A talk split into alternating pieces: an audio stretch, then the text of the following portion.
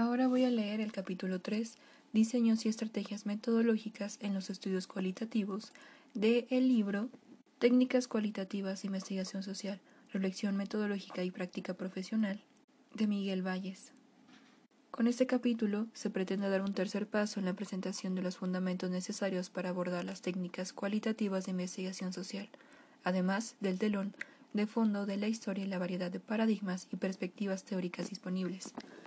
El conocimiento cabal de dichas técnicas implica la capacidad de practicarlas en cada circunstancia investigadora de manera creativa y metódica. Para ello se precisa de dos conceptos intermedios que juegan un papel decisivo en la realización de los estudios concretos diseños y estrategias metodológicas. 3.1. De los paradigmas y perspectivas a los diseños de investigación cualitativa. 10 lecciones del paso del tiempo. Se ha escrito mucho sobre la necesidad de integrar la utilización de los métodos y técnicas de investigación social con los enfoques teóricos. La historia de la sociología, sin ir más lejos, tiene en la tan atraída y llevada relación entre teoría y investigación empírica uno de sus hilos conductores más perennes, una constante. Repasemos algunas lecciones de dicha historia con el solo propósito de ilustrar la conexión de lo teórico y lo técnico. 1. La tradición empírica adquiere una gran importancia a lo largo del siglo XIX, pero se mantiene separada de la teoría sociológica y de las universidades. Comte no plasmó en investigaciones empíricas concretas sus reflexiones teórico-metodológicas, a pesar de lo cual ejercerían una gran influencia en las generaciones posteriores de sociólogos. En cambio, Durkheim deja mejor la guía práctica de su concepción de la investigación sociológica en estudios concretos como el suicidio o las formas elementales de la vida religiosa. En estos trabajos se logra la fusión de la teoría y la investigación social empírica de manera notable. Por otro lado, Durkheim, al igual que otros grandes sociólogos, muestra en su obra el lado humano del científico, la circunstancia ineludible del contexto histórico en su paréntesis vital. Así, a Durkheim se le ha considerado el heredo teórico directo de Comte, por la preocupación moral que destilan sus escritos, que no es otra sino la de reconstruir el orden social demolido por la Revolución Francesa. Más aún, se ha escrito que la obra de Durkheim toma un rumbo conservador, a partir de la división social del trabajo, y que su estudio El suicidio responde a una elección deliberada de un tema ubicado en el terreno de la moral, en lugar de elegir otros posibles acerca del malestar social de la época, pero en el terreno de las transformaciones estructurales, el conflicto de clases o el cambio social, como hiciera Marx, 2.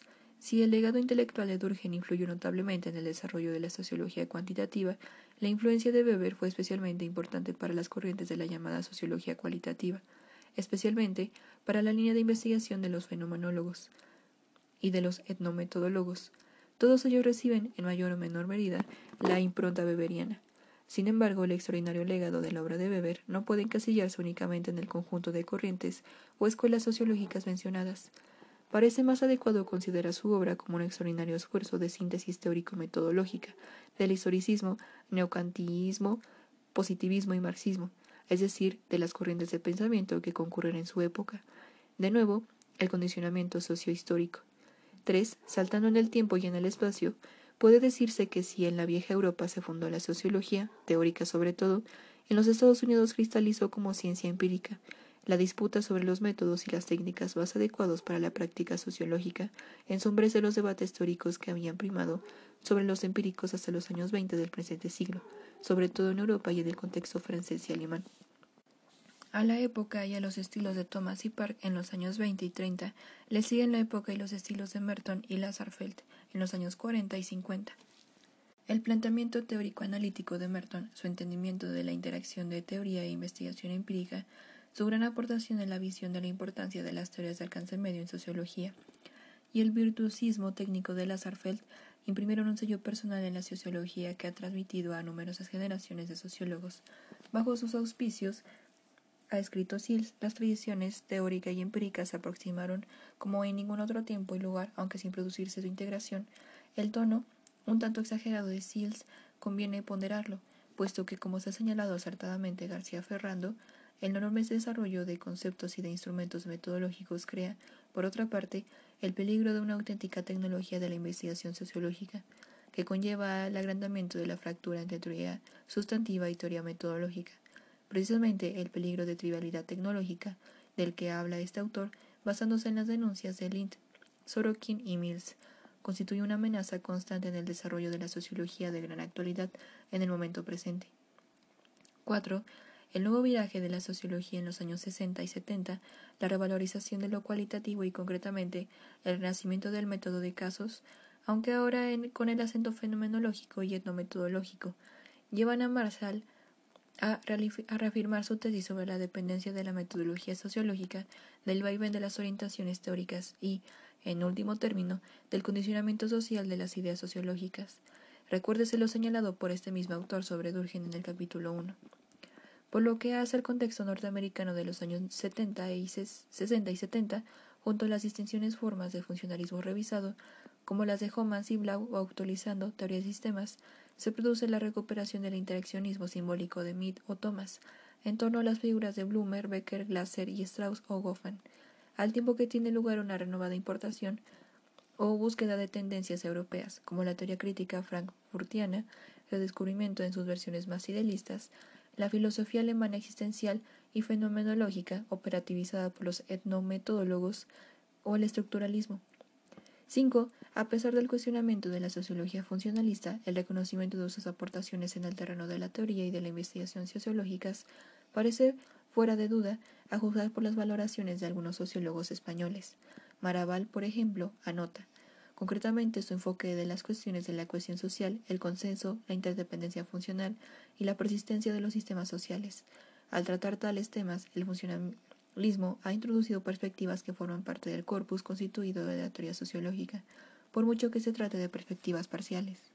Y García Ferrando concluye su libro sobre el método afirmando que las orientaciones mertonianas sobre la integración de la teoría y la investigación empírica, los grandes avances de Lasserfeld en la formación de conceptos y en las técnicas analíticas y en la formación y contrastación de teorías que ofrece Zetterberg son auténticos modelos del quehacer metodológico que debe seguir el sociólogo que pretende realizar una tarea auténticamente científica y, por lo tanto, contrastable empíricamente, teóricamente relevante y crítica, con independencia del paradigma sociológico elegido.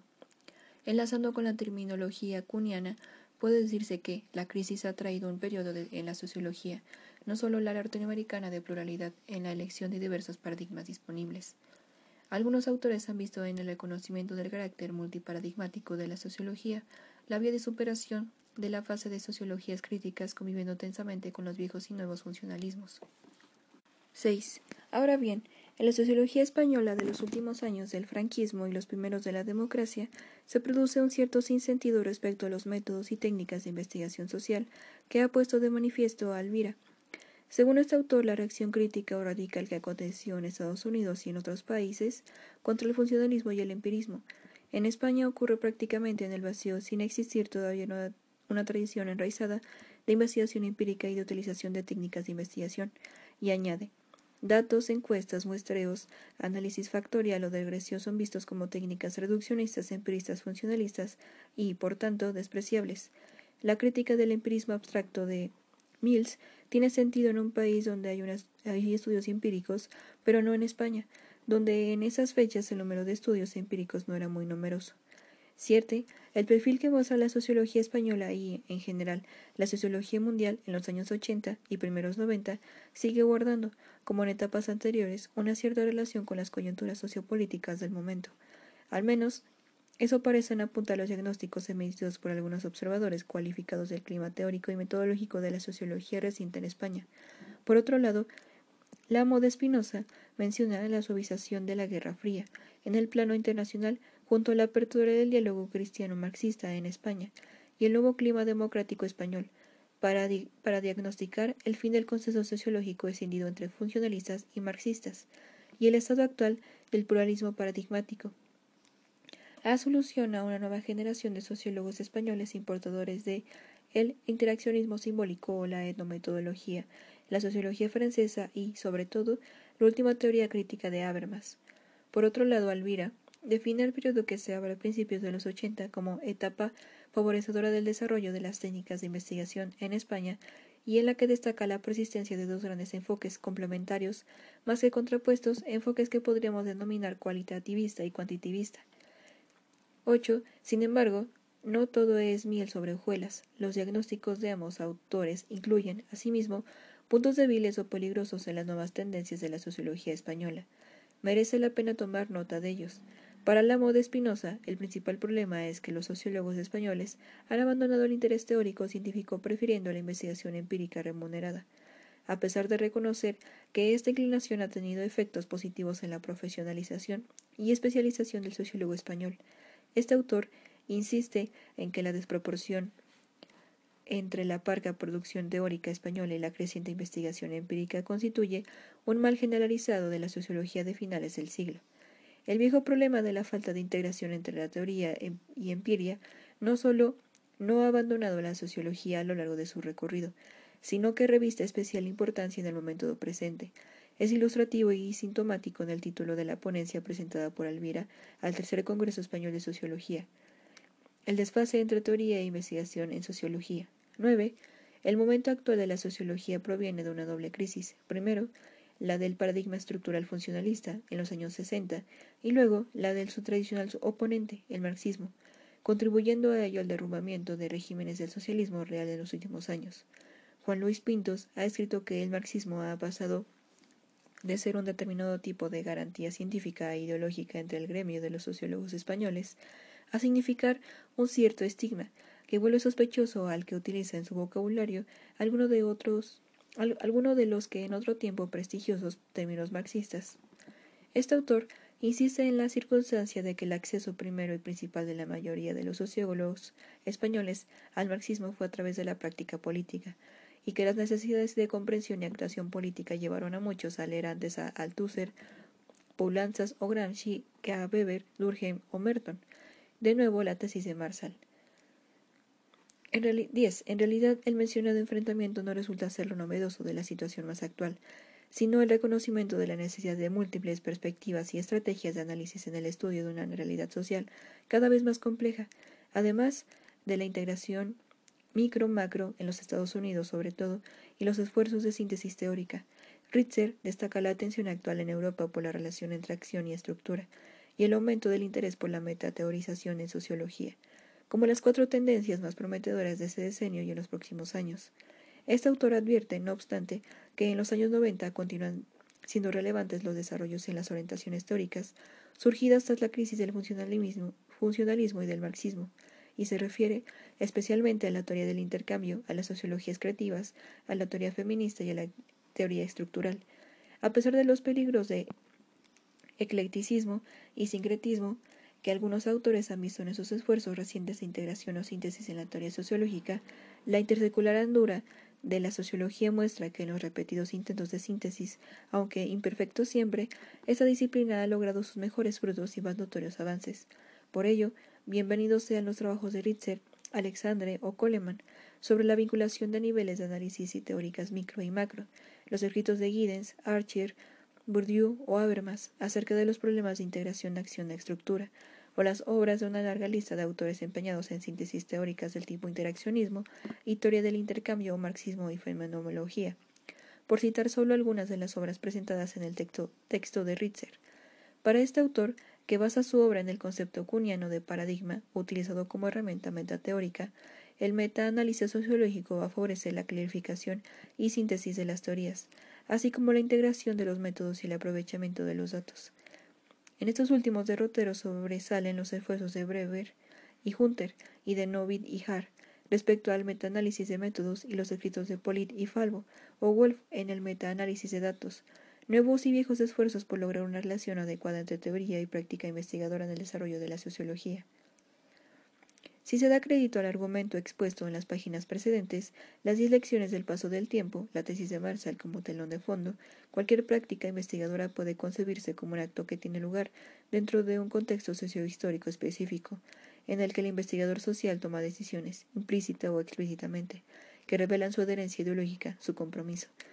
Dichas decisiones incluyen la elección del tema de estudio, su enfoque teórico desde paradigmas y perspectivas concretas, así como la utilización de unas de unas estrategias y técnicas metodológicas, todas ellas decisiones de diseño, en apariencia meramente técnicas o prácticas, pero en el fondo o en sus consecuencias asociables a posturas ideológicas o sociopolíticas determinadas.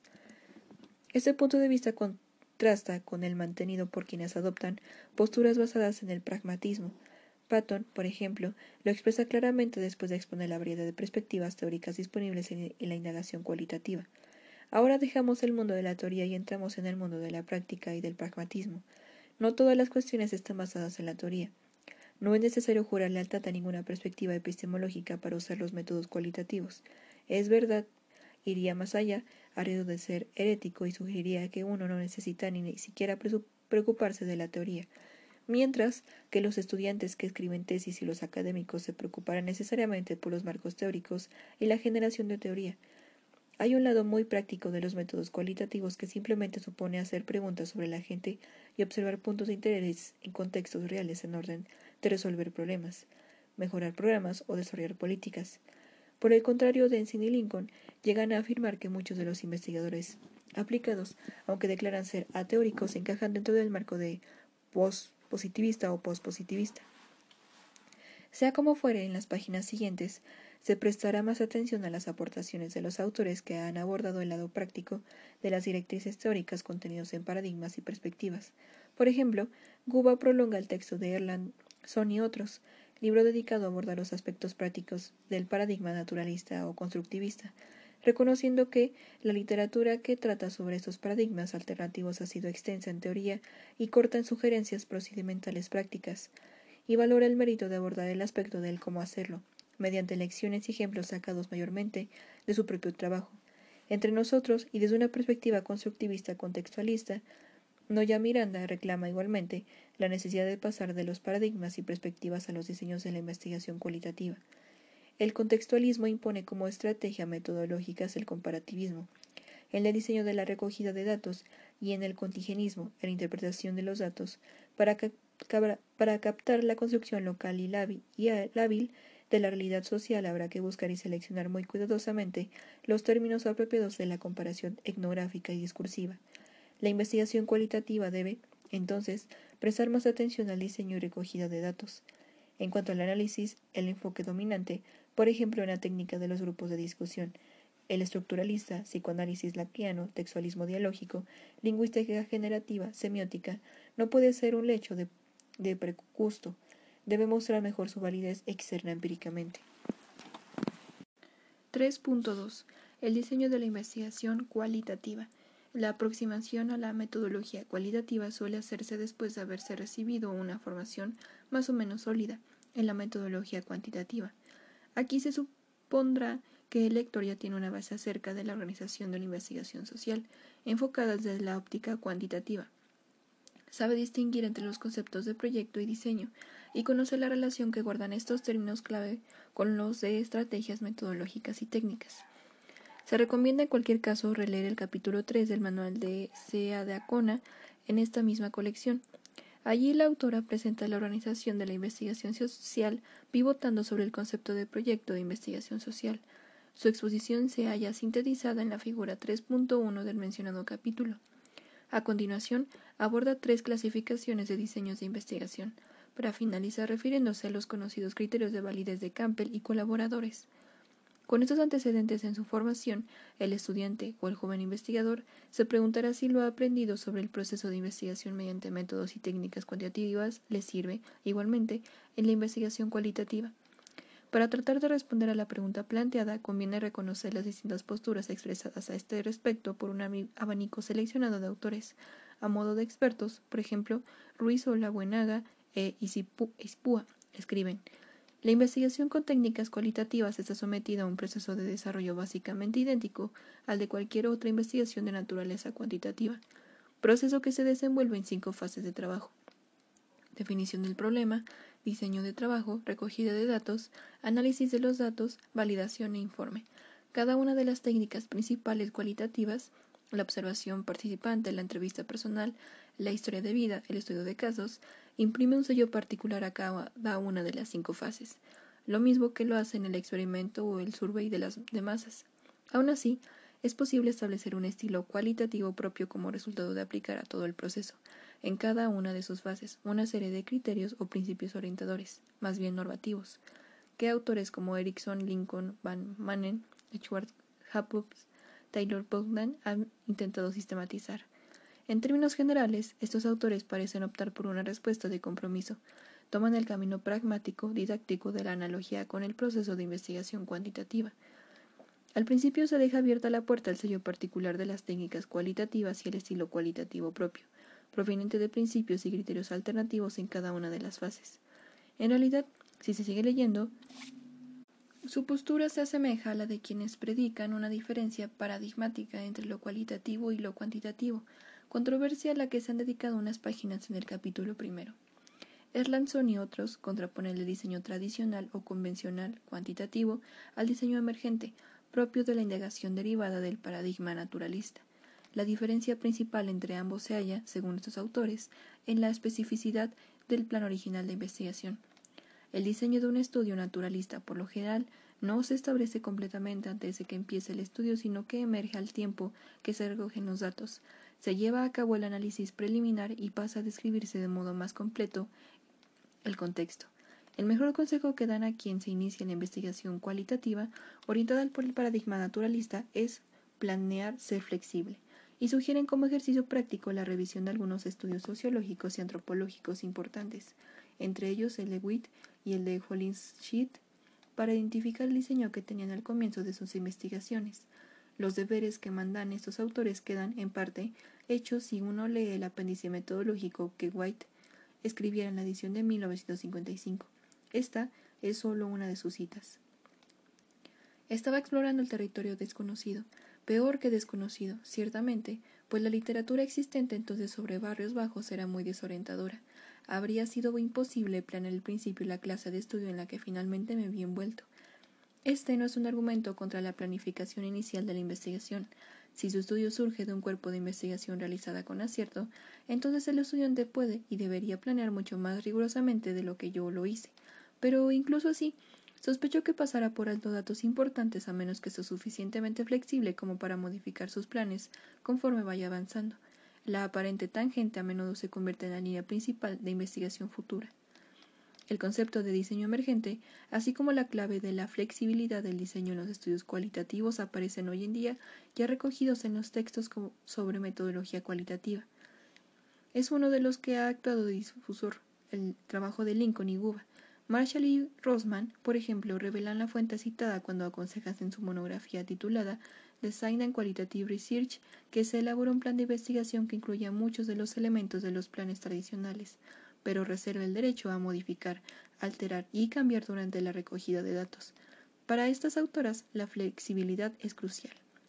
Python, por su parte, transmite el mensaje a los investigadores que trabajan en el campo de la evaluación señalando que los diseños cualitativos continúan siendo emergentes incluso después de que comienza la recogida de datos, pero matiza el grado de flexibilidad y apertura es, sin embargo, un asunto de gran variación entre diseños.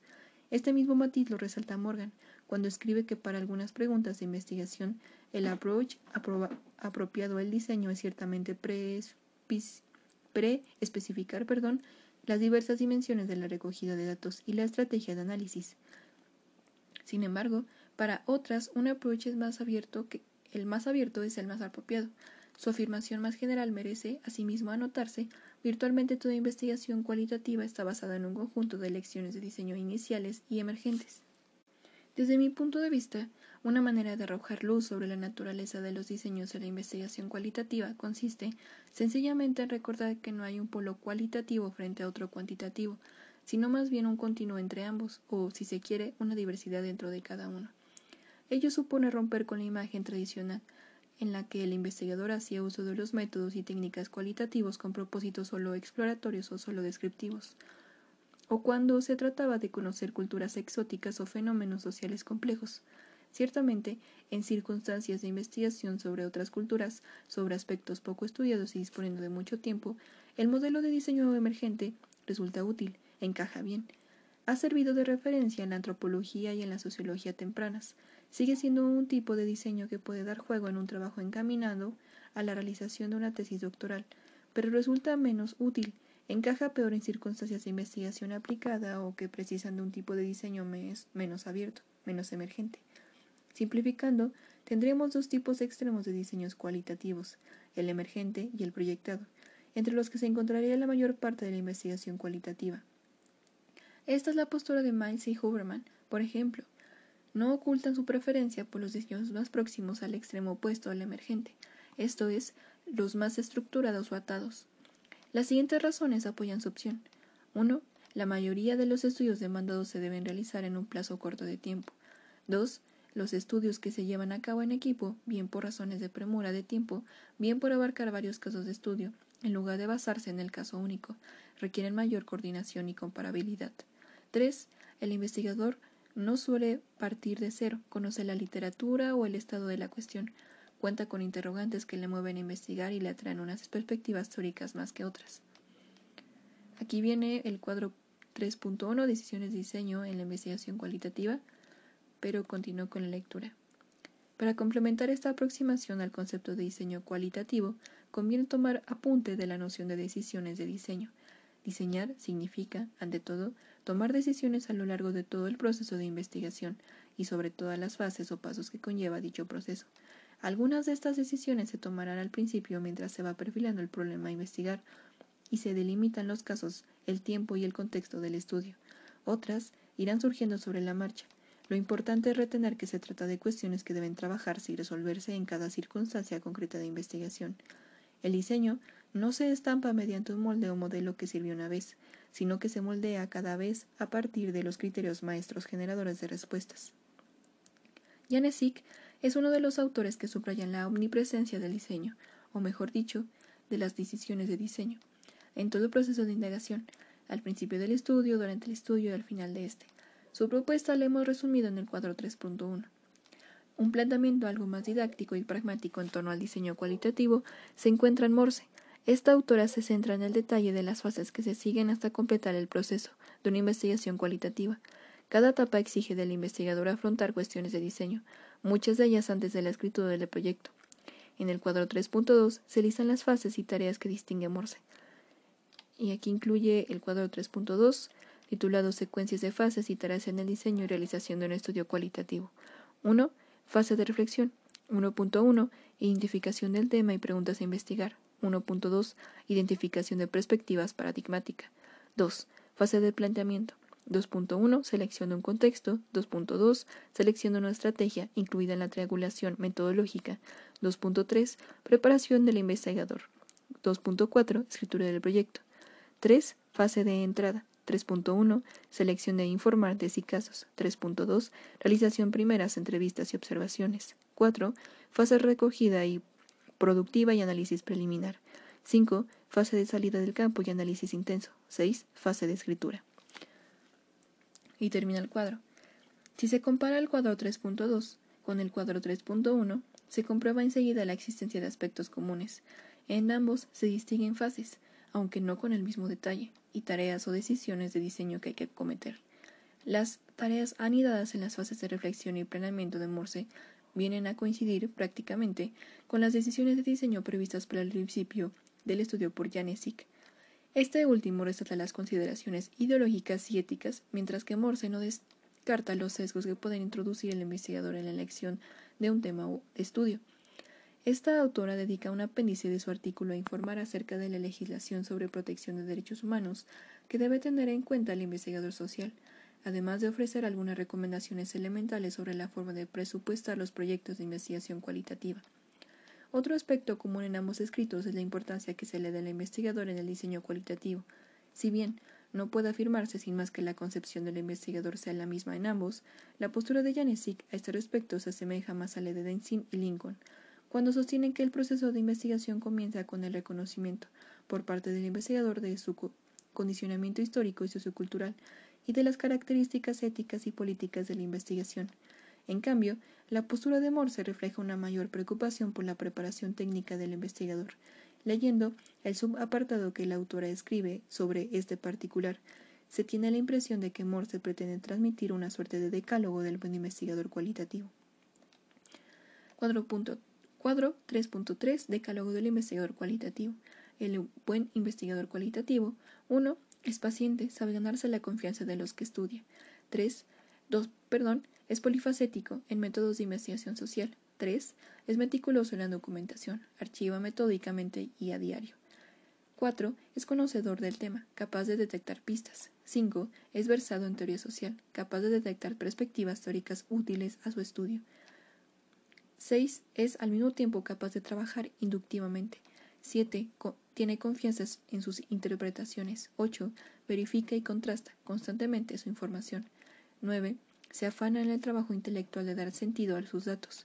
10. No descansa hasta que el estudio se publica. No se puede estar más de acuerdo con esta autora cuando afirma que la investigación cualitativa es solo tan buena como el investigador. Ahora bien, obvio es decirlo, tanto esta afirmación como el decálogo que parecen sugerir sus palabras no debería predicarse exclusivamente de la investigación cualitativo. Recientemente, Amando de Miguel ha publicado una consideración general sobre el modo de entender la actividad investigadora del sociólogo, trabajando con gracia y penetración un triple decálogo de las cualidades, virtudes y pecados que componen el ideal del sociólogo, en un cuadro que reproducimos aquí. cuadro 3.4 decálogo del sociólogo, pero continúo con la lectura. Se espera que el lector encuentre repleto de sugerencias este testimonio, basado en la experiencia docente e investigadora de un sociólogo español. Sirve, asimismo, de contrapeso al escoramiento de un manual en el que se desgaja la metodología cualitativa de la cuantitativa, por razones de división del trabajo docente más que por sus más que sustantivas. Perdón. Finalmente, a modo de síntesis de lo expuesto en esta sección, se ha trazado la figura 3.1 para esquematizar sinópticamente la visión que se tiene del concepto de diseño en la investigación sociológica mediante estudios cualitativos, sobre todo o mixtos, cualitativo-cuantitativos. No se, no se pretende reflejar tanto el detalle o la variedad de procesos de investigación posibles, sino subrayar la importancia del papel del investigador, condicionando, pero a la vez libre de imprimir su sello personal mediante el diseño de estudio. Y aquí está el cuadro del que habla y continúa. 3.2.1 Elementos de diseño 1. Formulación del problema. En esta y en las siguientes secciones el propósito será desmenuzar los principales elementos del diseño, a modo de que el estudiante afiance la visión conceptual adelantada en las páginas precedentes. Ahora el énfasis se pone en el detalle y la sistematización teórica se liga aún más a la práctica investigadora y docente. La experiencia docente de Janisik nos sitúa en el punto de partida de la cadena de etapas y tareas que componen el diseño y la realización de los estudios cualitativos. Para, este proceso para que este proceso se ponga en marcha, el investigador, que sin duda es el motor, necesita una chispa especial que provoque el incendio. La interrogante inicial, fruto de una idea o de un encargo. Siempre me sorprenden los estudiantes de doctorado y los colegas que expresan directamente su deseo de hacer un estudio cualitativo, pero sin un interrogante en, mente. No están preparados para diseñar proyectos cualitativos porque no tienen ningún interrogante a partir del cual elegir los métodos apropiados. El diseño de la investigación cualitativa empieza con un interrogante. De la lectura de esta cita no se debería colegir que esto sea así solo en la investigación cualitativa y no en la cuantitativa, por ejemplo, desde un planteamiento cuantitivista de la metodología de la investigación en ciencias sociales, Hernández, Sampieri y otros consideran que el primer paso en el proceso de investigación consiste en concebir la idea de investigar, que, seguidamente, habrá que desarrollar y convertir en un problema de investigación planteado científicamente. El carácter más cualitativo que cuantitativo, o viceversa, lo dará la formulación del problema, el tipo de preguntas que plantea el investigación, investigador, perdón, pero en cualquier caso, se debe trabajar este elemento del diseño, del que van a depender otras decisiones de diseño fundamentales. Lo que aquí denominamos abreviadamente formulación del problema se refiere a todo un proceso de elaboración que va desde la idea, propia o ajena, inicial de investigar sobre algo, hasta la conversación de dicha idea en un problema investigable. Investigable desde las ciencias sociales en general, o también, si se prefiere, desde la sociología y las ciencias políticas en particular. Es importante entender que los estudios, antes que cuantitativos o cualitativos, son más bien sociológicos que psicológicos, o al revés, por poner solo un ejemplo. No negamos que pueda darse los estudios multidisciplinares, pero lo más frecuente son investigaciones caracterizadas por la primacia de una disciplina, aunque de hecho el enfoque principal se apoya en ciencias afines. Por tanto, el planteamiento de un problema dentro de un campo disciplinar es la labor de diseño, que el investigador ha de desarrollar para convertir su idea original o el encargo recibido en un problema investigable. Incluso en las llamadas investigaciones de encargo hay un proceso refinado que parte de la propuesta más o menos en bruto de la demanda de estudio. El problema general se concreta en preguntas de investigación y se buscan las conexiones con perspectivas teóricas, o al menos se traza un marco conceptual que oriente la recogida de información y el análisis. En la literatura sobre investigación cualitativa, uno de los textos más influyentes en los últimos años ha sido el de Strauss y Corbin. Estos autores sistematizan esta fase de puesta en marcha de un estudio, refiriéndose a dos preguntas que atormentan especialmente al joven investigador. 1. ¿Cómo encontrar un problema investigable? 2. ¿Cómo concretarlo para que pueda ser manejable? La primera pregunta la responden señalando tres fuentes de problemas investigables. 1a. Las sugerencias de investigadores experimentados o las convocatorias de ayuda, becas, a la investigación sobre temas propuestos. 1b. La lectura de material escrito, libros, revistas, documentos no publicados. 1c. La experiencia personal y profesional. 1a. Las sugerencias de investigadores experimentados o las convocatorias de ayudas, becas, a la investigación sobre temas propuestos. Esta primera fuente generadora de problemas investigables coincide con mi experiencia investigadora primera y por ello ilustraré este punto con un ejemplo próximo vivido. Ello me lleva a pensar que la disyuntiva que establecen Strauss y Corbin puede deshacerse y darse de modo combinado en la práctica. Este es el caso. Transcribo literalmente del apéndice metodológico de mi tesis doctoral, añadiendo al margen algunas anotaciones que conviene resaltar. Eh, aquí está el cuadro 3.5, combinación de factores en la elección de un problema de investigación, y continúo con la lectura. 1b. La lectura del material escrito, libros, revistas, documentos no publicados, lo que Strauss y Corbin denominan literatura técnica y no técnica. Estamos de acuerdo con estos autores en que este material es una fuente principal de problemas o de ideas investigables, pero debe añadirse que, sea esta u otra forma la fuente, la llamada revisión de la literatura constituye un paso obligado una vez que se haya topado con la parcela de estudio. Conseguir familiarizarse con el estado de la cuestión comporta, no obstante, un riesgo muy conocido por los directores de tesis, querer leer todo lo escrito sobre un tema. Lo señala Morse al aconsejar en la etapa de reflexión del diseño cualitativo no emplear más tiempo del necesario para lograr una base cómoda de conocimiento. El propio desarrollo de la indagación cualitativa llevará a hacer nuevas lecturas de la literatura, conforme el problema se vaya enfocando más nítidamente. Para Strauss y Corbin, el riesgo de revisar a fondo la literatura al comienzo de un estudio cualitativo encausado más a generar que a testar teoría, reside en el peligro de cercenar la creatividad del analista. Por ello animan a usar todo tipo de literatura relevante, técnica o no, pero tratando de evitar ser cautivados por esta. 1c. La experiencia personal y profesional. Esta fuente de inspiración o identificación de problemas investigables está sugerida en el ejemplo recogido en el cuadro 3.5, donde aparece combinada con otras. No hay en ello, repitámoslo una vez más, un rasgo exclusivo de negación cualitativa. Como anotará mi director de tesis en la primera versión del apéndice metodológico mencionado, aún los estudios sociológicos más distanciados acaban teniendo un matiz de autobiografía. Lo señala un cuantitativista más acérrimo como S. M. Lipset en su célebre investigación Unión Democracia sobre el sindicato de tipógrafos al que perteneció su padre. En el lado cualitativo se podría citar muchos ejemplos, la experiencia del aborto o el suicidio frustrado, el divorcio o algún incidente en el mundo laboral, o de convertirse en una familia monoparental. Estas y otras experiencias personales, directas o indirectas y profesionales, pueden encender la chispa que ponga en marcha una investigación que lleve a buen término gracias, en muy buena medida, al empujo especial de la motivación del investigador. Erlandson y otros reiteran la importancia de que el problema seleccionado intrigue al investigador, le apasione y así consiga aproximarse mejor a las realidades que se viven en las situaciones humanas estudiadas. No obstante, conviene recordar la recomendación de Morse sobre la necesidad de reconocer estas razones, personales o profesionales, de la selección del tema de estudio con el fin de evitar sesgos. La segunda pregunta planteada por Strauss y Corbin sobre la concreción de un problema investigable hasta hacerlo manejable tiene su respuesta más general en la especificación de preguntas de investigación. Estas ayudan a decidir qué aspectos del problema se van a enfocar, es inmanejable tratar todos y con qué métodos.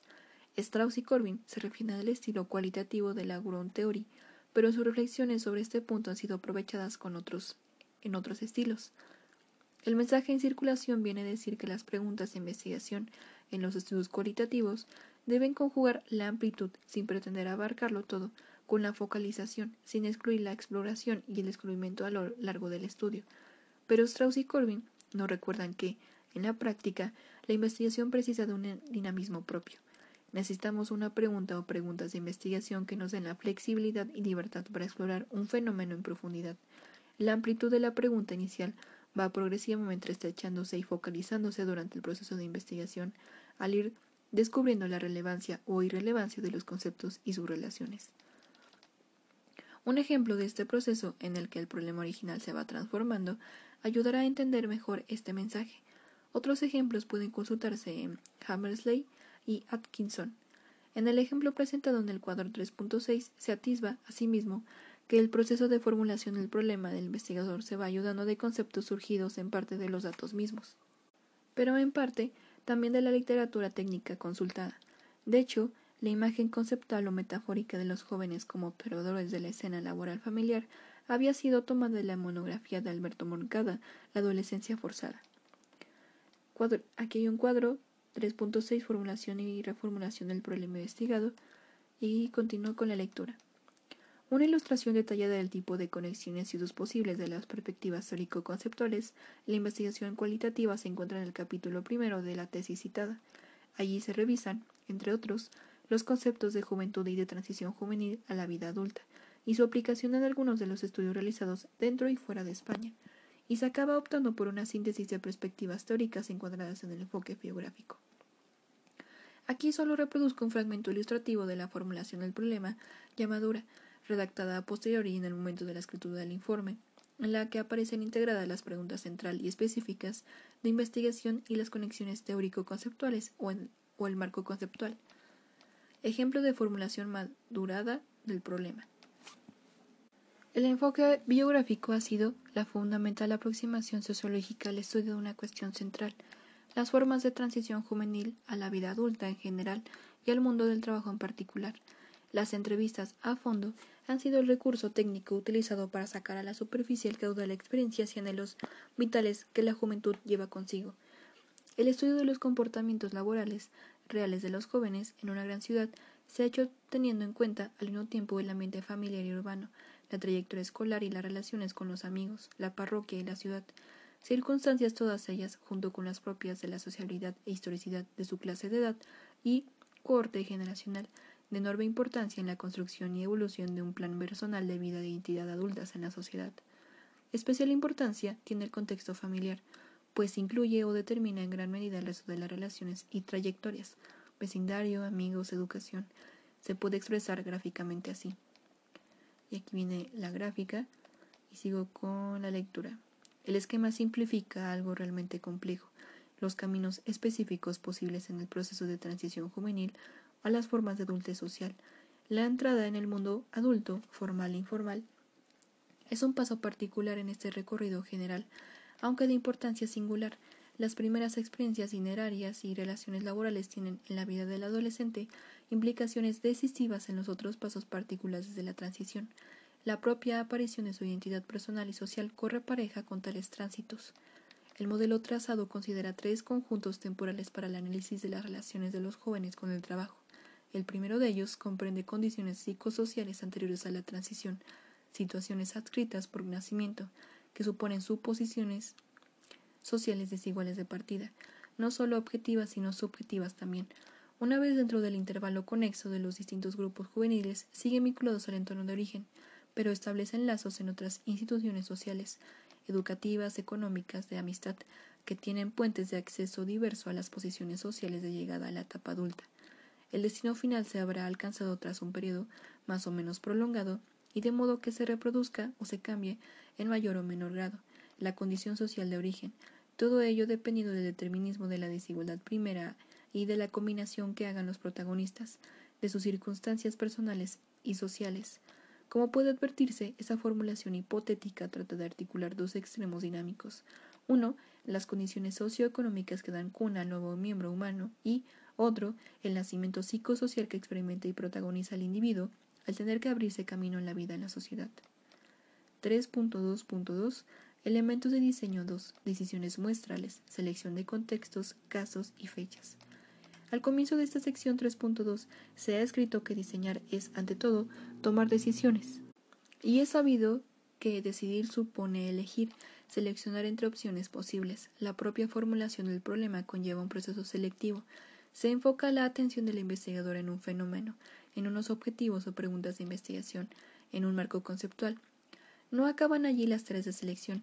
Cabe distinguir un segundo paquete de elementos de diseño, las decisiones de muestreo, que abordan los pormenores de la selección de contextos, casos y fechas. Habrá que ver qué significa todo esto en la teoría y en la práctica de la investigación cualitativa. Se abordará ambas cuestiones desarrollando el ejemplo principal de la subsección anterior.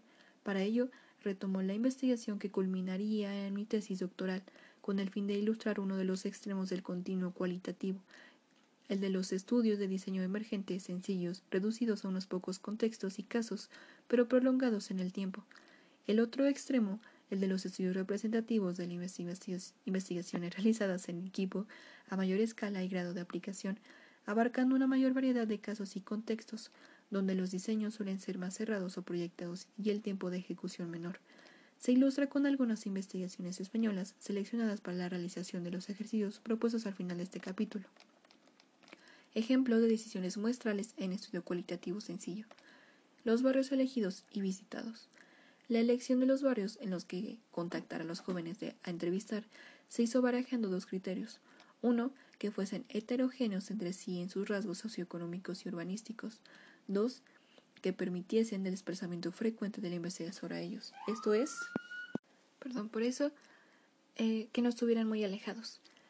Por entonces, yo seguía residiendo en un colegio mayor en la ciudad universitaria, relativamente próximo al barrio administrativo de Bellas Vistas. De hecho, fue este recinto urbano en el que empecé a ensayar mi trabajo de campo.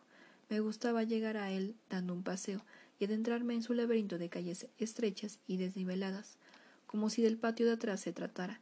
La fachada la tiene a avenidas y calles escaparate, martirizadas por la contaminación acústica y atmosférica, que soporta pacientemente el hormigueo humano que transita a ellas a diario. El callejero interior es menos vistoso, más sombrío y envejecido, pero apacible. Todo él te transporta a un ritmo de vida más parecido al sosiego y la fisionomía edificatoria de un gran pueblo, con el que tantas veces se me ha comparado a Madrid. Algo más alejado me quedaba el barrio de Hispanoamérica, y a él me desplacé con menor, con menor asiduidad. Por otro lado, buena parte de ese entorno opuesto me era familiar, por haber dado clases particulares en domicilio ajeno y en el de mis tíos, a quienes visitaba con frecuencia. El contacto con estos dos hogares afincados en este nuevo recinto administrativo me aportó un interesante punto de vista desde dentro de la vida familiar. Para el viandante por esta pieza de ciudad con fachada a la castellana y a la M30, las calles le reservaron un ancho holgado de acera con árboles y franjas de jardín. Las avenidas o calles principales se convierten en un sinfín de escaparates de lujo y variedad singular. También aquí hay contrastes. La edad y la calidad de las edificaciones, en bloque abierto en su mayoría, salvo las colonias de viviendas unifamiliares y algunas manzanas cerradas, delatan un espectro de morados distribuidos ampliamente en la franja de las clases medias. El llamativo aspecto de residencia de lujo y de calle escaparate resulta muy visible en la mitad del barrio delimitada por Paseo de Castellana, Alberto Alcócer, príncipe de Vergara y Concha Espina. Lo que no se repite en el triángulo formado por el príncipe de Vergara, Concha Espina y Serrano, próximo al viso. El contraste mayor se pone de relieve al comparar esta sala urbana con el habitáculo degradado y estrecho de moradores con más edad y menos renta, clasificables como clases humildes, todo lo más de un medio no pasar.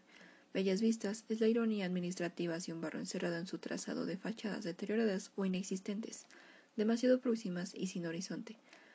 Solo el perímetro renovado de edificios que miran al oeste, hacia, hacia la ciudad universitaria y la casa de campo, tiene vistas ciertamente bellas. El tercer barrio, Orcasitas, elegido del proyecto original sin respetar el segundo criterio mencionado más arriba, ha sido abandonado en la práctica, el aprender con la experiencia las limitaciones de tiempo y de otros recursos personales. También, al ir disminuyendo la incertidumbre propia de este tipo de investigación y al surgir cuestiones manejables en las que, en las que centrarme, Bellas Vistas resultó ser un barrio claramente contrapuesto y a la vez próximo que podía servir de contraste al barrio de Hispanoamérica. La inclusión de Orcasitas, por tanto, ya no parecía imprescindible y la investigación demandada una mayor atención sobre el trabajo de campo realizado en los dos primeros barrios. Pronto abandona la obsesión del primerizo de querer representar el mayor número posible de casos. Lo importante en este tipo de investigaciones no es la dudosa, representación con la expresión, Al hilo de este primer ejemplo, presentando parcialmente en el fragmento anterior, se pueden hacer las siguientes reflexiones en torno al muestreo cualitativo. 1. Una de las decisiones muéstrales que el investigador suele tener que barajar en la selección de contextos relevantes al problema de investigación. Dentro de estos contextos, barrios o localidades enteras, organizaciones tipo escuela, hospital u otra clase de centros. Se procederá posteriormente a seleccionar los casos individuales. En el ejemplo transcrito se mencionan los criterios de heterogeneidad, diversidad y de accesibilidad. El primero de ellos se traduce en la elección de dos barrios contrapuestos, con el propósito de abarcar tipos extremos de jóvenes y estudiar la variación en el proceso de transición juvenil al trabajo y a la vida adulta. La heterogeneidad es relativa. Se podrían haber seleccionado barrios todavía más dispares, pero la decisión muestral casi nunca es fruto de un solo criterio. Como ya se habrá colegido, tampoco se perseguía la variación máxima, expresión con la que Peyton denomina una de las numerosas estrategias muestrales cualitativas que este autor distingue. Nuestra opción fue adoptar un cierto compromiso entre variación y tipicidad. 2. El segundo criterio, ilustrado en el ejemplo que comento, tiene que ver con las consideraciones pragmáticas, la consideración de la accesibilidad, la consideración de los recursos disponibles en la selección de contextos. 3. Además de estas dos consideraciones, heterogeneidad y accesibilidad, por el ejemplo pone sobre el tapete la cuestión de la representación, pero apenas la despliega. Lo cierto es que se seleccionaron dos barrios, dos puntos de muestreo, diríamos, en la terminología del muestreo de encuestas, 10 casos individuales en el barrio de Bellas Vistas y 23 en el barrio de Hispanoamérica. Dentro de cada barrio se llegó a los casos a través de la selección previa de grupos juveniles en distintos puntos del barrio, o bien mediante redes personales del investigador. Al procedimiento menstrual, muestral perdón, seguido se le podrían buscar otras analogías con el muestreo habitual de encuestas. Polietápico estratificado por conglomerados y por cuadros en la última etapa pero no sería correcto. No hubo fijación de ningún tipo, ni procedimientos probabilísticos alguno en ninguna de las etapas. En la selección muestral de 33 casos se barajó el criterio de heterogeneidad, pero sin hacer uso de la certificación ni de las cuotas. No quiere ello decir que no pudiese haber planeado, haber planteado. En algunos estudios mixtos o triangulados la selección de los casos tipo se realiza técnicamente mediante la aplicación previa de técnicas cuantitativas sin que intervenga el azar. Ejemplos de esos procedimientos muéstrales son los estudios de Cano y otros, Sea y Valles, y puede encontrarse también en la revisión metodológica de Johnson. En la selección de los 33 casos se fue buscando contactar con jóvenes de distinto sexo, edad, experiencia familiar, escolar y laboral, tratando de abrir al máximo el abanico de formas de transición de la escuela al trabajo. Uno de los dispositivos preparados para que esta diversidad saltase ya estaba en la selección de dos barrios contrapuestos, y dentro de ellos a la dispersión añadida, proveniente de los contactos en distintos grupos juveniles y a través de redes personales. Algunos entrevistados nos pusieron en contacto con otros. Técnica de bola de nieve. Finalmente se decidió no entrevistar a más de 10 casos en Bellas Vistas, ni más de 23 en Hispanoamérica, siguiendo el criterio de saturación o redundancia. En los capítulos 7 y 8 se volverá sobre estos criterios. Nada que ver con las fórmulas matemáticas habituales, del cálculo del tamaño muestral para universos grandes o pequeños, niveles de confianza, error muestral o supuestos de varianza. En realidad, estas y otras decisiones muestrales se habían ido tomando sin se perseguir la representación estadística. Más que esta generalización, entendida en términos de estadística inferencial, el objetivo de estudio se había concentrado en el desarrollo de conceptos con los que entender mejor el significado del trabajo en la transición juvenil. Piénsese también en estudios cualitativos de caso único, donde el objetivo es la contratación de una teoría o la resolución de un problema que requiere evaluación o investigación participativa. En el ejemplo que comentamos, se practicó, sin tener una conciencia metodológica de ello, la selección estratégica de casos, procediendo según pautas de muestreo teórico al modo definido de la práctica investigadora por Glaser y Strauss. He aquí una cita ilustrativa del funcionamiento de esta clase de muestreo, los autores lo practican en la selección de contextos y casos de un estudio sobre la conciencia y anticipación de la muerte en los hospitales. Las visitas a los diversos servicios médicos se programan como sigue. Primero, quería observar los servicios donde la conciencia del paciente fuera mínima, y se observé primero un servicio de nacimientos prematuros y luego un departamento de neurocirugía donde los pacientes sociales solían estar en coma. Luego quise observar la muerte de una situación de la expectación del personal y a menudo de los pacientes fuese alta y morir rápido, así que observé como una unidad de, cuidados intensivos. Después quise observar un servicio donde las expectativas del personal sobre la terminalidad fuese grande y donde morir tendiese a ser lento, de modo que observé la continuación un servicio de oncología. Luego observé las condiciones donde la muerte era inesperada y rápida, y así observé un servicio de urgencias.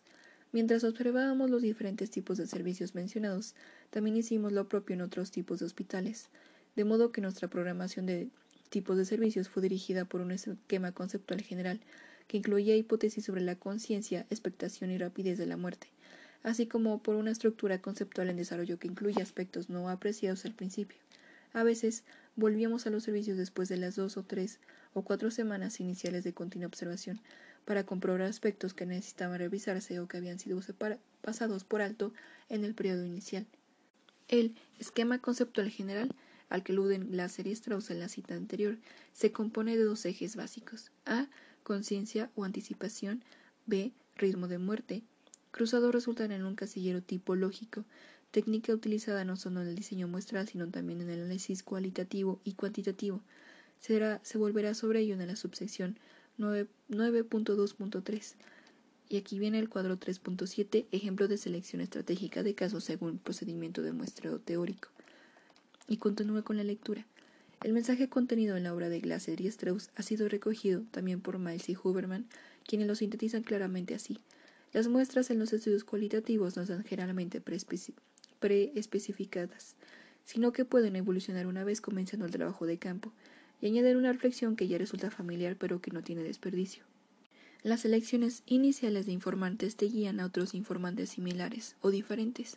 El observar un tipo de sucesos invita a la comparación con otro tipo, y el entendimiento de una relación clave en un contexto revela aspectos a estudiar en otros. Esto es muestreo secuencial conceptualmente conducido. Tal muestreo debe ser teóricamente conducido, independientemente de que la teoría esté preespecificada o vaya emergiendo, como en el muestreo teórico de Glaser y Strauss, las selecciones de informantes, episodios e interacciones van siendo conocidas por un planteamiento conceptual, no solo por una preocupación por la representatividad. Para llegar al constructo necesitamos ver sus diferentes aspectos en diferentes momentos, en diferentes lugares, con diferente gente. La mayor preocupación es por las condiciones bajo las cuales el constructo o la teoría opera, no por la generalización de los resultados a otros contextos. 4. Un último comentario para completar la presentación del ejemplo con el que se abría esta subsección 3.2.2. Así ilustrar la importancia de tomar decisiones muestrales también sobre la cronología de la investigación, momentos o fechas de trabajo de campo. Los 33 casos fueron entrevistados por primera vez en 1985. Al, final cada, al finalizar cada entrevista se había anunciado al entrevistado la posibilidad de una segunda entrevista al cabo de uno o dos años. Decidí interrumpir todo contacto con estos jóvenes y dedicarme al estudio del material obtenido y de la literatura teórica o metodológica. Pero en 1987, penúltimo año de beca, tomé la decisión de volver a entrevistarlo a los mismos jóvenes. La experiencia, mis 23-25 años, me hizo reconocer la precipitación de los cambios de la etapa juvenil de la vida. Además, el trabajo de campo 2 a los mismos jóvenes se podía convertir en la gran oportunidad para rectificar posibles errores de interpretación y para incluir en el guion de entrevista los nuevos conceptos, perspectivas teóricas e instrumentos metodológicos madurados mientras tanto. Había emergido finalmente un diseño longitudinal, el tipo de panel en la terminología cuantitativa, que, en mi opinión del investigador, resultaba ser el más adecuado al fenómeno social enfocado, vidas en progreso.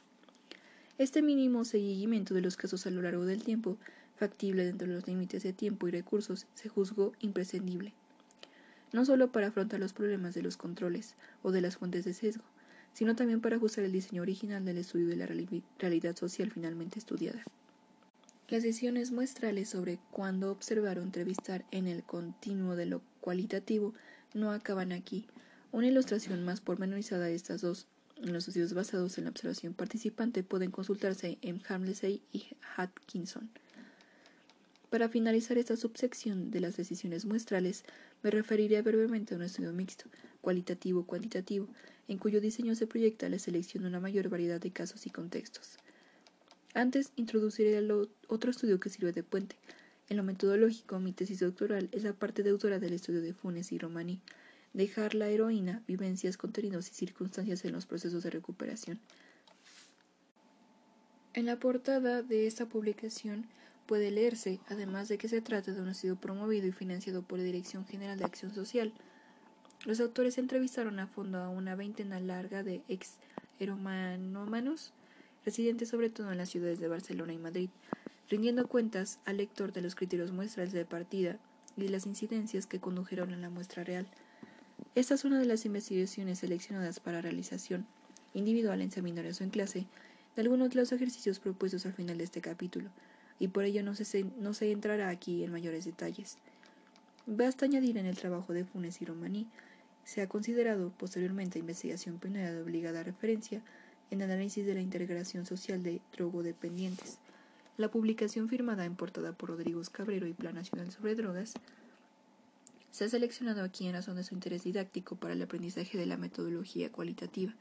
Representa, tal como se anticipaba al, inicio de esta sección, el otro extremo del continuo cualitativo, el de los estudios mixtos, cualitativo-cuantitativos o viceversa, de diseño más atado, menos emergente, como corresponde a la necesidad de una mayor coordinación del trabajo en equipo a escala nacional y a la mayor concreción de los objetivos de la investigación, Conociendo estos, tal, como lo redacta el autor en la presentación de la publicación, se conocen ya las líneas maestras del diseño.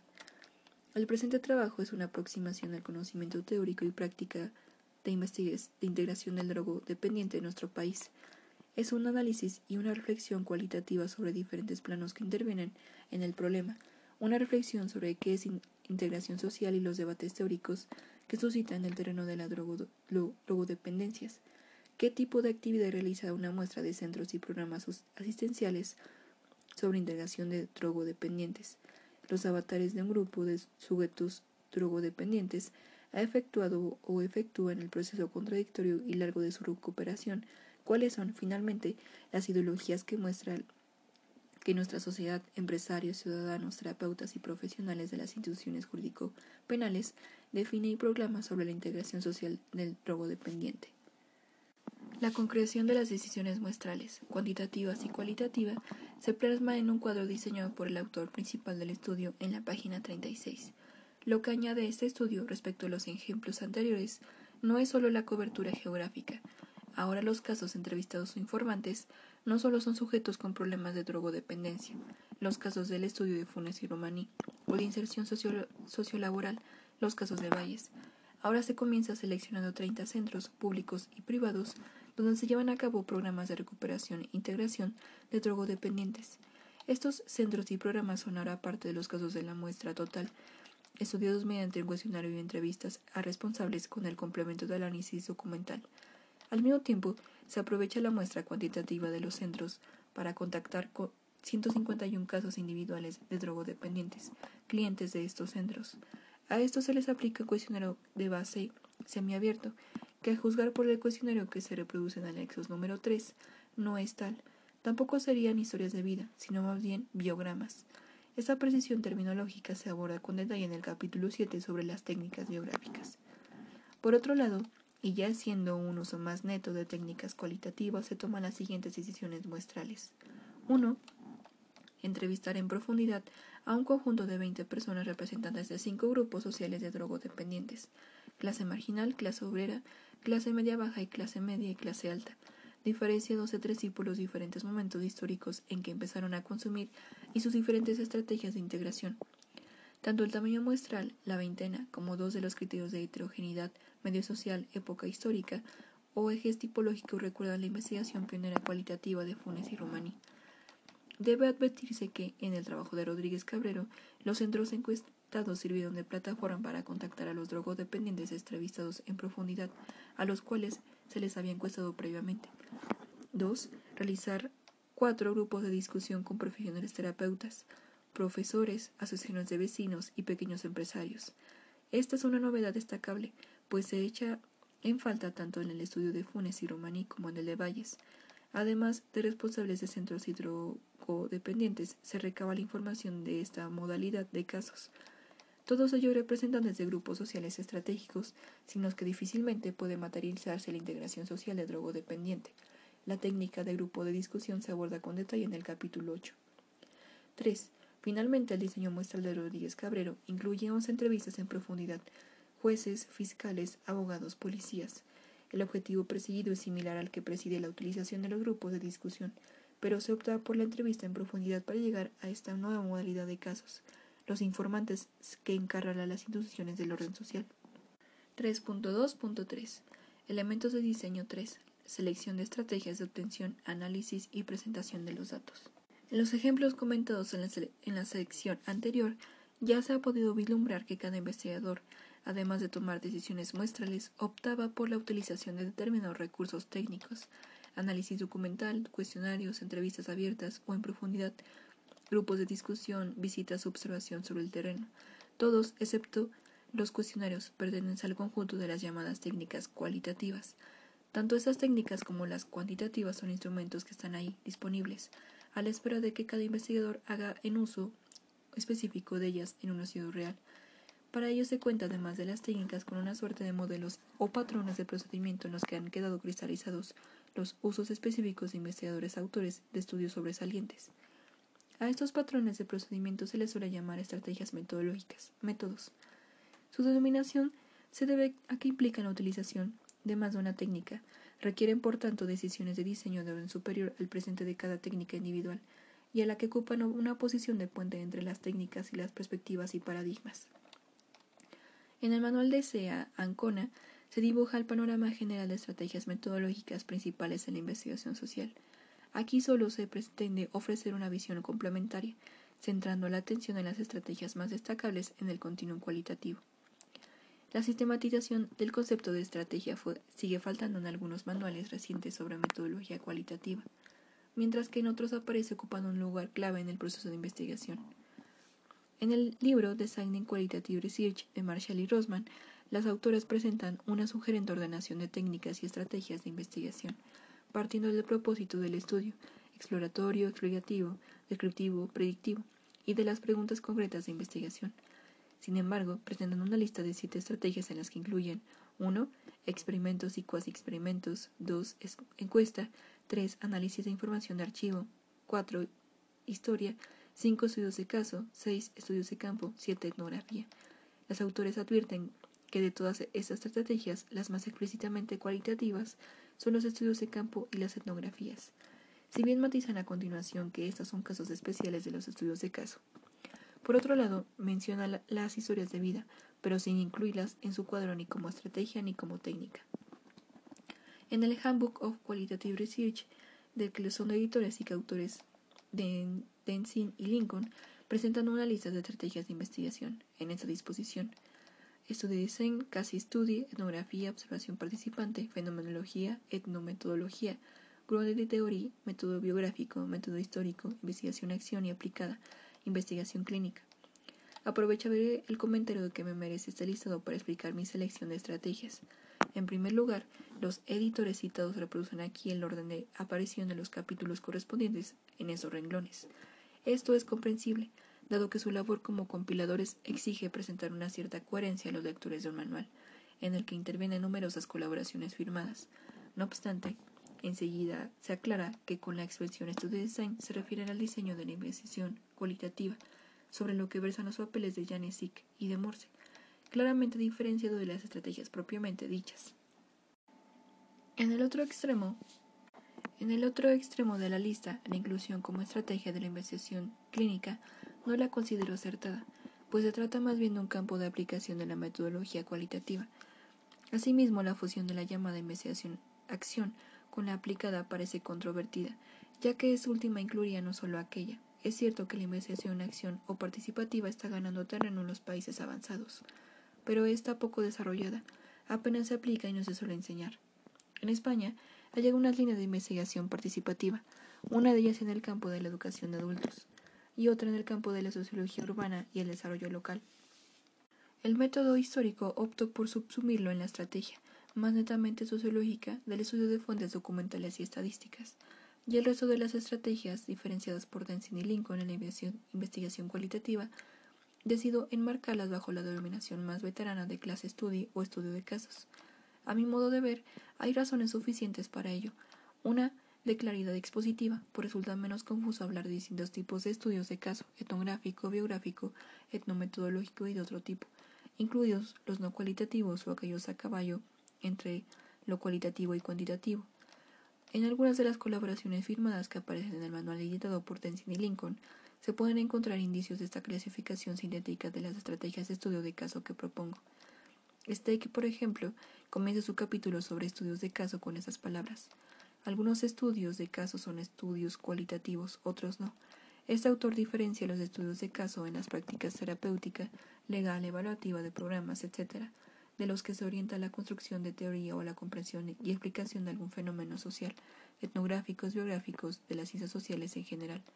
Por otro lado, de acuerdo con Atkinson y Hammersley, las aproximaciones etnomedológicas a la investigación social se han adoptado con numerosas disciplinas y campos aplicados, antropología social y cultural, sociología, geografía humana, estudios, estudios organizacionales, investigación educativa, estudios culturales, y añaden que cabe identificar influencias de la etnometodología, del interaccionismo simbólico, de la semiótica y de la hermenéutica en, esta estrategia, del estudio de casos etnográficos. Esto quiere decir, simplificando, que en los estudios concretos se practica de hecho una clase de estrategia, la multimétodo, no singularizada como tal analizado de Ensign y Lincoln, a pesar de que se refieren a ella de manera expresa, la combinación de múltiples métodos, materiales empíricos, perspectivas y observadores en un solo estudio que se entienda mejor como una estrategia que añade rigor, alcance y profundidad a cualquier investigación. Interpreto que la explicación de la exclusión de estrategia en su lista se encuentra en que los autores consideran la investigación cualitativa como inherentemente multimétodo. Esta es la postura adoptada aquí por nosotros también. Por lo dicho, se considera destacable la siguiente clasificación de estrategias en el continuum cualitativo. 1. La estrategia de la investigación documental o uso de documentación. 2. La estrategia del estudio de casos. 3. La estrategia de la triangulación. 1. La estrategia de la utilización de documentos, no solo escritos o publicados, ni como técnicos o históricos, tal como ocurre en la metodología cuantitativa, donde resulta obligado a hacerse un uso mínimo, o al menos, de las fuentes documentales y estadísticas. De modo similar, en los estudios cualitativos debe plantear un uso mínimo o complementario de documentos de todo tipo, incluso de fuentes estadísticas. Por ejemplo, para dar perspectiva histórica a un estudio o contrastarlo con otros datos cuantitativos existentes. En cambio, el uso genuino de esa estrategia tendría lugar siempre que se pretendiese hablar del estudio sobre todo en evidencia documental. Por ejemplo, el estudio de la evolución de las costumbres en la vida cotidiana de la sociedad española a través del análisis de los manuales de urbanidad publicados en los últimos 100 años. Este y otros ejemplos de investigación sociológica cualitativa se presentan en el capítulo 4, dedicado a las técnicas de lectura y documentación. La estrategia del estudio de caso, casos, ya se ha adelantado más arriba que bajo esa dominación clásica se agrupan diversas modalidades. A. Los estudios de caso etnográficos, en los que la técnica estrella, pero no la única, suele ser la observación participante. Véase el capítulo 5, dedicado a las técnicas cualitativas de observación y participación. Generalmente se asocia este patrón de procedimiento con el método, modo perdón, tradicional de investigar con los antropólogos y se olvida de la existencia de trabajos clásicos en el campo de la sociología y la psicología social. En España, uno de los primeros y más sobresalientes estudios de comunidad fue el del sociólogo Víctor Pérez Díaz, una presentación de esta clase de estudios con especial mención a los realizados por antropólogos españoles puede ocultarse en Maestre Alfonso. B. Los estudios de caso biográficos, en los que se barajan sobre todo las técnicas de documentos personales, los relatos de vida y las historias de vida. En el capítulo 7 se abordan con determinamiento estas técnicas biográficas. C. Otros estudios de caso caracterizados por metodologías singulares, etnometodología, evaluación u otras, o que se encuentran a caballo entre lo cualitativo y lo cuantitativo. 3. La estrategia de la triangulación o estrategia de estrategias. En la práctica investigadora se da siempre un cierto solapamiento entre las estrategias descritas. Recuérdese que las ha definido como modelos o patrones. De hecho, las circunstancias de cada estudio empujan al investigador a practicar una mínima combinación de ellas. Ya se ha hablado de la necesidad de hacer al menos un mínimo uso de las fuentes documentales, y estadísticas si procede. En cualquier investigación, la consulta de la literatura técnica sería un ejemplo. Además de ello, siempre se acabará recurriendo a todos una parte de los ingredientes básicos, una documentación, observación, incluida la autoobservación y entrevistas. De la formulación cualitativa que se emplee para su combinación resultará un producto con nuestro sello personal.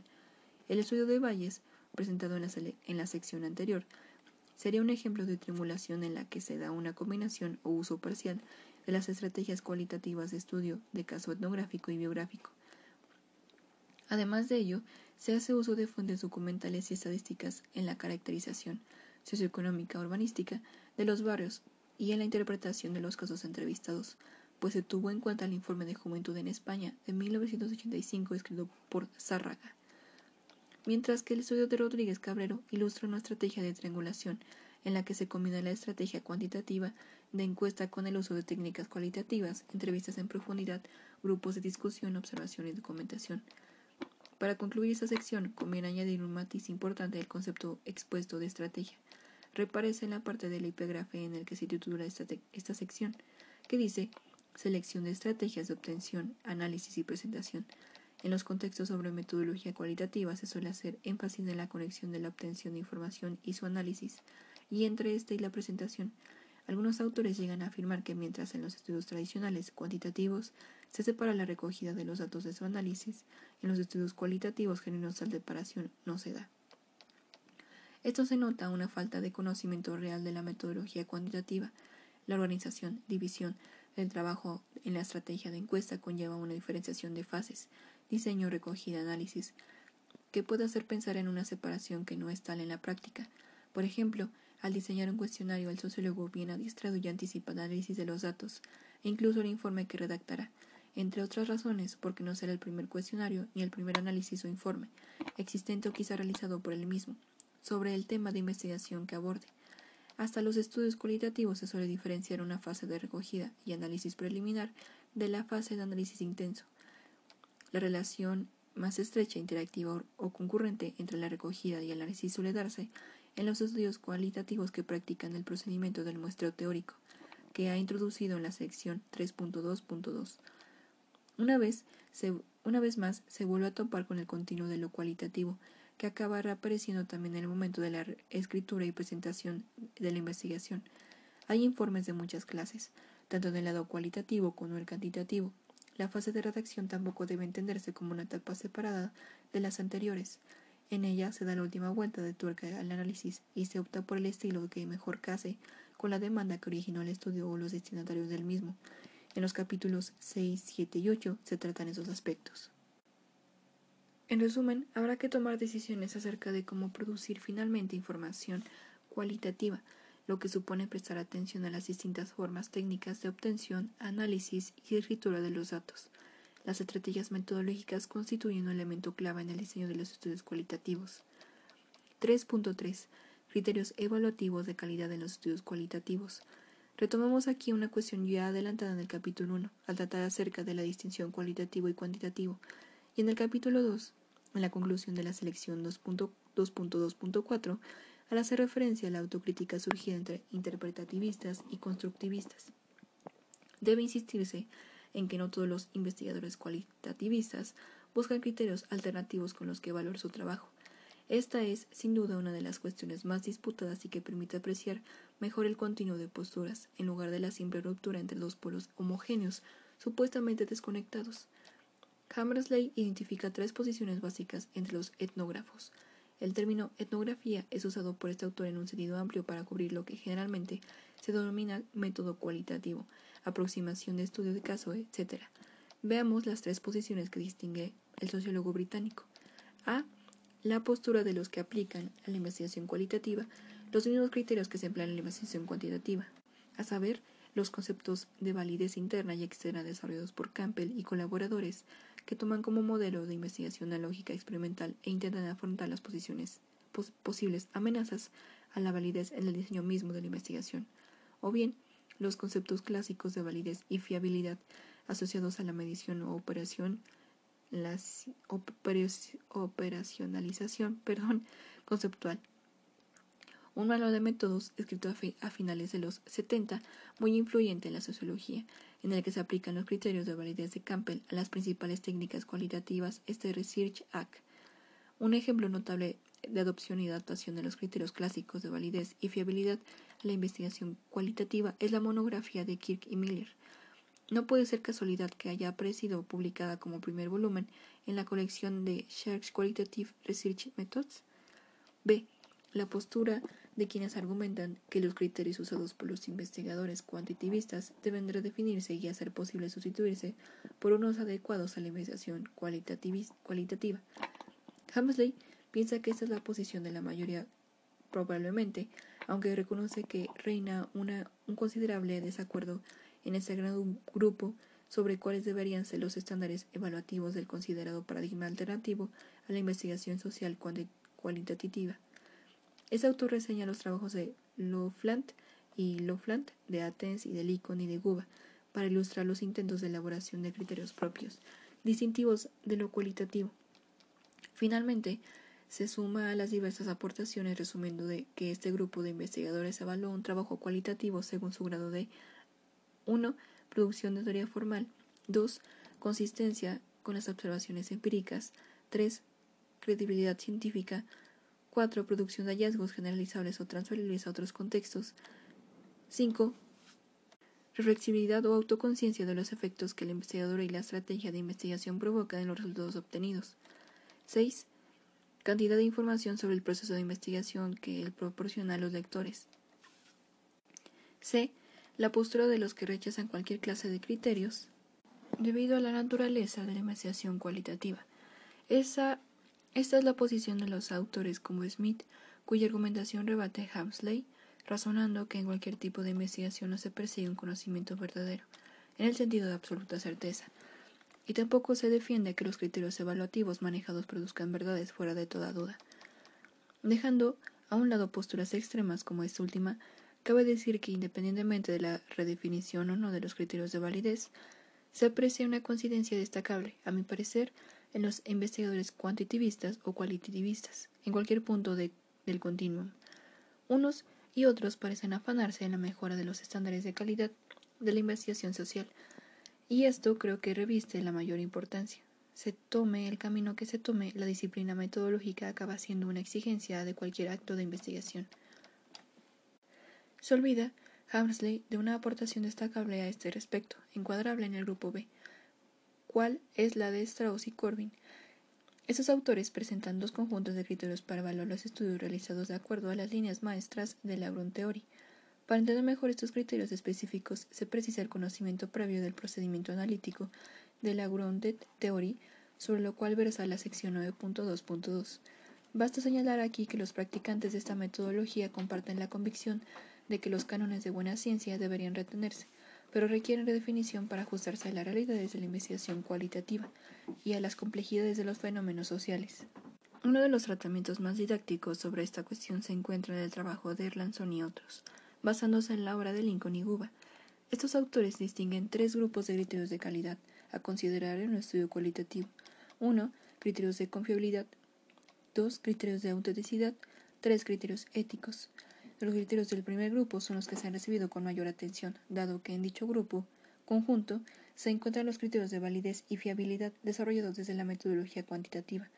Respecto a estos, y siguiendo un paralelismo claro, se han propuesto algunos criterios moderadamente alternativos, buscando la adecuación con la investigación cualitativa. La correspondencia entre unos y otros puede verse en el cuadro 3.8. Y quizá el cuadro 3.8, criterios de confiabilidad, y continúo con la lectura. La credibilidad de un estudio cualitativo se relaciona con el uso que se haya hecho de un conjunto de recursos técnicos, duración e intensidad de la observación, participación en el contexto estudiado, triangulación de datos, métodos e investigadores, acopio de documentación escrita, visual propia del contexto, discusiones con colegas, revisiones de información e interpretación con las personas estudiadas, registro de cuadernos de campo y diarios de investigación. Erlandson y otros consideran que estas son las formas técnicas disponibles en la indagación cualitativa para establecer credibilidad, del mismo modo que el control y la aleatorización ayudan a conseguir la validez interna en los estudios cuantitativos. La transferabilidad se logra, sobre todo, a través de los diversos procedimientos de muestreo cualitativo, en contraposición a los procedimientos cuantitativos de muestreo probabilístico, mientras que la dependibilidad se hace operativamente una suerte de auditoría externa. Para ello, el investigador cualitativo debería facilitar la documentación que haga posible tal inspección, guiones de entrevista, transcripciones y todo tipo de documentos en los que se pueda seguir el rastro de su trabajo intelectual.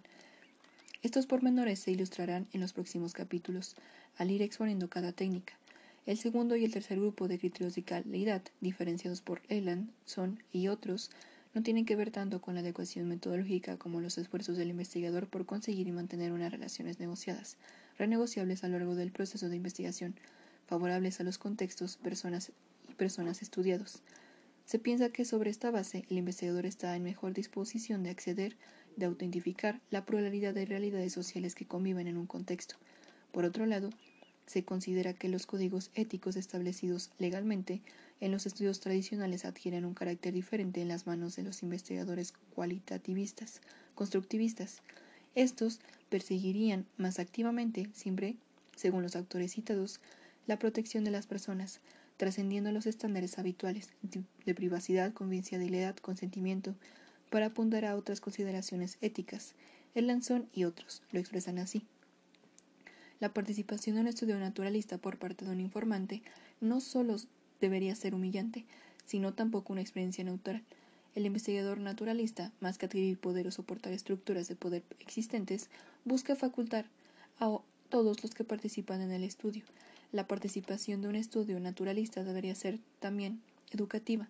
Las oportunidades de compartir, confrontar, criticar y aprender de las construcciones de unos y otros son un rasgo central de la indagación naturalista.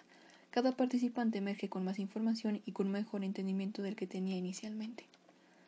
Y hasta aquí la lectura.